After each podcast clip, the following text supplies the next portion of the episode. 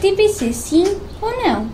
Os trabalhos para casa, popularmente conhecidos como TPC, são tarefas que os professores propõem aos alunos para que as realizem em casa e sem ajuda, de forma a aplicarem e testarem os seus conhecimentos.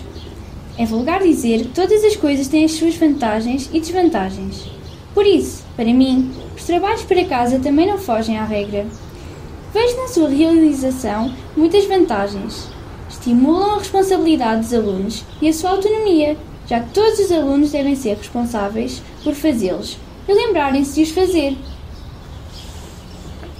Sugiro que os façam sozinhos e de forma autónoma, o que influencia na sua capacidade de fazerem tarefas e trabalhos por si. Promovem ainda o estudo, porque para realizar as tarefas os alunos devem ter a matéria em dia e ao realizá-las estão a relembrá-la e estudá-la e, assim, consolidam os conteúdos identificam as dúvidas para serem esclarecidas na aula seguinte. Como aspectos negativos aponto, a sua por vezes, a excessividade, pois esta impede os alunos de terem tempo para realizarem outras tarefas ou atividades e de conviver com os amigos e família, e ainda o facto de serem realizadas em casa, pois assim qualquer aluno poderá procurar soluções ou ajuda, não trabalhando sozinho e sendo assim o professor ou professora não conseguirá detectar as dúvidas e os conhecimentos do aluno.